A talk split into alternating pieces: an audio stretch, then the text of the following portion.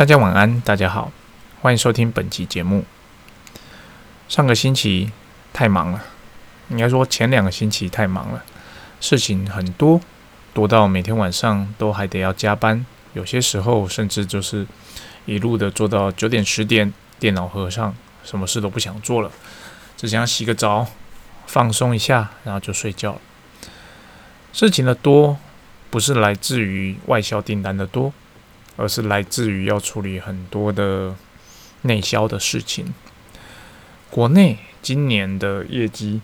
基本上，嗯，不能说好，也不能说坏，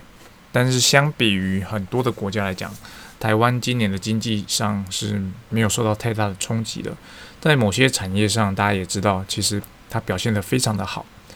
我这边讲的不是航运啊，我这边讲的是，比方说钢构业啊、电子业啊。这些表现相对来讲都是非常好的产业，所以说呢，如果你本身负责的业务有沾到这样的产业的边，不论是供应链或是上游、中游、下游，今年在国内订单的表现上基本上都不会太差。那外销的部分呢，截至目前为止，其实今年嗯表现上并没有比，其实它也符合预期。只是说，在后半段，它的减速的力道比较强一点，也就是说，啊，上半年表现的很好了，那下半年的部分，它没有像上半年那么的强劲，但总体而言呢，它是比去年更好的。但是对我而言，我认为比去年更好一点都不重要，其实它应该至少要比前年更好才对。最近其实也大部分公司在公布第三季的财报。啊，这个时候其实很多公司会发现，你会发现它可能会有非常亮眼的啊一朗一尔的年成长率。如果你本身有在玩股票的话，或是在研究这些公司，要注意，其实要再看得更远一点，因为去年的基期很低，或者是去年前年的基期并没有相相对来讲并没有很高，那今年你一定就会看到所谓的爆炸性的成长。在这种情况下呢，你会说这间公司它。未来可期吗？我觉得倒也不未必。其实你要看的就是说，诶，是不是因为它之前的基准太低了？把它拉长远来看，你就会知道，嗯，可能事情并不是我们所想象那样。就像最近很夯的航运股一样，航运，呃，股价躺平在那边很久了。那在去年、今年大爆发，然后又往下跌。还是有人觉得航运哎被低估啦，你看它赚这么多，然后跟去年比增长率是这么的爆炸。可是呢，只要你把它拉长一点，也不用拉很长啊，拉个五年来看，三五年来看，你就会发现，其实呢，它就是这一两年突然间大爆发。那这大爆发的原因，其实大部分人也都知道是什么原因，除非你只是说哎看到航运航运很好进去炒股的，没有研究。这两年爆发原因，单纯的就是啊供给需求跟不上。那供给需求跟不上的情况下，你身为中间的这个运输的供应链，你自然而然的你就有办法涨价嘛，因为需求多嘛。那需求多的情况下，你为了平衡呃供需，你就一一路的涨价，一路的涨价。你发现你涨价，订单还是不会掉，那你就会继续涨价嘛。拉到一个极限值之后，你就会发现，诶，原来可以成长的这么多，但。这个成长的态势是不是可以维持到下一个年度呢？那很难说，就要看全球的状况了。那为什么要聊到这个呢？其实同样的情况，你在看呃公司今年的业绩也是一样的。也许某些区域你会发现，哎，我今年非常的赞。你某底下某个业务跟你讲说，我今年缴出非常棒的成绩，跟去年比成长了百分之五十。那我是不是应该要得到很好的那个佣金啊，或者是很好的红利奖励啊？可是呢，也许这个区域它单纯的只是吃到了所谓的时代的红利，就是刚刚好这个区域在现在这个疫情的时代，那这个国家或这个区域它刚好某些呃产业是受惠的，因此它整个往上成长，这个成长的力道是不是会维持到下一个年度呢？这个就是我们要去判断的，它有可能维持，它也有可能不维持，它可能是昙花一现，以及这个经销商或这个代理商他现在的表现是不是刚好吃到这个所谓的红利所带来的爆发性成长？他会不会明年也有一样呢？就是我们在估他明年的呃预估营收的时候，你要用今年这个爆发性成长的数字去当一个基础吗？那会不会说这个基础其实就是它的天花板？你用这个当基础，期待它明年再成长个二十 percent、三十 percent，会不会明年它根本就达不到？哦，这是我们要去思考的。那如何去看待这件事情呢？当然，第一个最简单的去检视就是把时间拉长嘛。这个代理商到底过往他做的怎么样？他今年的爆发性成长，你要去了解到底是因为什么的原因？它的原因，如果是因为整体经济环境让他那个国家那个区域得到了所谓的经济红利的成长，那你就要去看这个经济红利会不会在疫情结束或是供应链的短缺问题结束之后而消失。如果不是这个原因的话，那这个代理商为什么成长呢？就进而进一步要去分析这个原因，他是不是在这段期间内他做了什么事情让他在营收上成长？比方说，他投入了多少的资源在他的线上销售？比方说，在可能大部分人在缩减开支的时候，他反而反而扩大支出，征用了更多的人才，开辟了更多的销售的管道。他是不是有做这些事情，导致他在现在这个时候，他营收可以一路的往上攀升？所以说，我们在判断这件事情的时候，要看的面向稍微要宽一点哦，而不是就着重于说，诶，他今年。假设卖了啊三百万美金，那三百万美金是不是他明年也可以用三百万美金呢？你回头去看，也许他去年只卖了一百万美金呢，今年暴力成长了百分之两百，那这百分之两百的成长是合理的吗？啊，有可能是合理的哦。就像我刚刚讲的，他可能做了很多的前期准备，他的公司政策调整了，让他整个不一样了。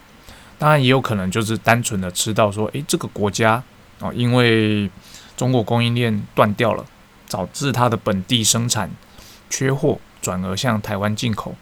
那在这种情况下，这样的情这样的经济态势会继续的维持下去吗？就是我们要去考虑的部分。所以，当我们在做一个整体的销售评估的时候，我们要看的面向有很多。那这只是其中的一个面向。那，嗯，你看，可能有人会问说，那我是不是每一个国家每个代理商，我都要去做这些的评估分析？我不需要，我是不是不能够只看一个数字总数字？说，诶，我今年的目标是啊，讲说是五亿，那我今年实际达到了六亿，那我明年的目标就从六亿开始定。我难道不能这么简单的定我的销售目标吗？要是我今年达到了五亿，结果我明年销售目标只定四亿，这样不是很奇怪吗？好，这我相信这是大部分人在目前这个时期会遇到的问题。老实讲。这个问题一点都不奇怪，嗯，以公司的心态而言，他会认为你今年做得到五亿，你明年就是一定要拿出比五亿更好的时机。那身为业务主管，你一定就是必须使命必达嘛。可是呢，要注意一件事情，就像我刚刚提的，如果你已经知道这个达到的这个业绩目标，是因为啊，非正常的情况导致某些区域国家往上飙升，而这个飙升的营收明年并不会持续存在的情况下，我们就有义务要将这件事情真实的反映在我们的预估上。我们不能盲目的预估，比方说，哦，像泰国好了，举例，呃，过往可能只有一百万的销售业绩，他今年卖了三百万美金，那我就是写明年他就是三百万美金，这样写。表面上看起来很合理，可是呢，你要注意到一件事情：负责这个区域的业务，要是他明年开始他都达不到他的业绩目标，你认为他心里会有什么感受？比如说，虽然虽然说今年他达到了三百万的目标，但是往年泰国的交易记录可能都是一百出头万而已，代表这个市场以公司的产品力或知名度在那个市场配合这个代理商，你就。平均拿到这样的销售水平，你今年的爆发不是因为你的产品突然间变好了，可能是因为别人的产品进不来了，导致别人更多人要买你家的产品来取代别人的产品。在这种情况下，要是那个断掉的供应链又恢复了，你依然可以保有此优势吗？哦，当然，我们身为业务，我们一定要想尽办法保有此优势。但是，你身为业务主管的时候，你就要记得，这个优势如果不是因为自身的产品力所造成的，不是因为代理商做了变革，或者是我们的营运模式做出调整而帮助代理商变成长情况所达成的。那我们在评估呃下一个年度的业绩目标的时候，其实这一块反而是要保守的，并且真实的呈现数据跟公司报告说，虽然今年我们的业绩目标有达标，但是呢，明年可能因为什么原因，在这个区域我没办法保证像今年有这么样好的数字。那理由是什么？要写清楚，至少我们要做到这件事。最高的公司高层，他能不能接受，那是他要去定夺的。也就是说，你的理由能不能说服他，让他接受说，哦，这个国家今年啊，这个代理商今年做三百万，其实公司高层不会看代理商，要看国家。这个国家你今年做一千万，那你明年因为你的理由，他可以同意明年的目标只有八百万。这是我们身为业务主管要去争取，不讲争取啦，要是呈现的事实，否则的话。呃，你底下的业务或者是业务助理啊，他会非常的辛苦，他会做得非常的没有成就感。哦，当然这也是看公司的制度。如果公司的制度是呃底下的业务人员就是要负担啊这个业绩目标，但这个业绩目标又不是他自己定的，是主管定的。那主管定了一个天方夜谭的目标，在这种时候，他第一年可能不会觉得，但他努力了两年、三年之后，他会发现他离目标额不是差一点点，而是差距很大。这种时候，他就会心灰意冷。心灰意冷，你也知道，我们身为业务，如果我们怎么努力都没办法达标的话，我们会会怎么做？可能会求去嘛？对啊，我可能就是如果不求去，我心灰意冷，我可能表现就是呃恶性循环越来越差，或者是说我尝试的想要做得更好，但我发现我再怎么努力。哦，我做好的那个都没办法及时的反映在我的表现上，我可能要调整我的销售目标，可能要辅助我的代理商成长，可能要找新的代理商，但是这些都不是呃一日可能半年一年可以看到成绩的，也就是说我的目标定在那边，变成是说一个很难达成的目标，那我就会其实蛮挫折的，蛮挫的。其实这就是我们在做目标评估的时候要注意的地方。以上就是我今天想要跟大家分享的部分。我们在看呃今年的业绩目标的时候，时间记得要拉长，以及如果我们要用今年的业绩，假设啦，假设你公司啊是今年的业绩是非常好的，跟去年比啊 very good 啊好到不能再好了。这种情况下，当你在定定明年的业绩目标的时候，要小心不要被今年的数字给冲昏了头。我们还是要回归最真实的数据，把它呈现出来，让公司知道说，嗯，这个是真正的数据，还是这只是一时的数据？当然，这是我们身为业务或业务主管我们要做的事情。我要呈现出来真实的数据，让公司不会误判。但是呢，公司它有公司的考量，但即使我们提供了这样的判断，我认为说，诶，这个数字不是可以接受的。这个金额，它只是因为经济红利所达到的，但是公司会可能会认为说，那既然经济红利会达到这个数字，比方说是哦三千万或三百万，那你明年就应该以这个数字为基准往上调。我相信会有不少的公司一定还是会坚持这样的情况。那这个时候，我们身为业务主管要做的事情，就是对业务的心理建设。我们当然要想尽办法去达成这个目标，但是我们也同步的要让我们底下的合作的同仁知道，这个目标其实是 based on 一个非怎么讲非平均的数字，我们要达到是非常困难的，但我们要努力一起达到。那即使没有达到，我们只要在我们设定的该执行的每一个步骤都有执行的情况下，不会影响到他明年度的呃考核。这件事情就是我们要做的事情。好，以上就是我今天想跟大家分享的部分。啊，最后再跟听众报告一下，我记得我上一集有提到说，哦，我应该要去找同仁一对一的面谈。好，我这边的 feedback 是我有做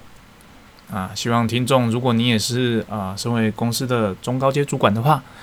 啊，不要忘记了一对一面谈的重要性。那最好最好呢，是一两周做一次。真的做不到的话，我建议至少一个月也要做一次。哦，而不是每一年在年底的时候只做一次的面谈。我个人经验上，我觉得那是没什么屁用的。哦，没什么，他还是要做，但他相对来讲，呃，效用上没有那么大。OK，以上就是本集的节目，希望以上的内容对各位有所帮助，谢谢大家，拜拜。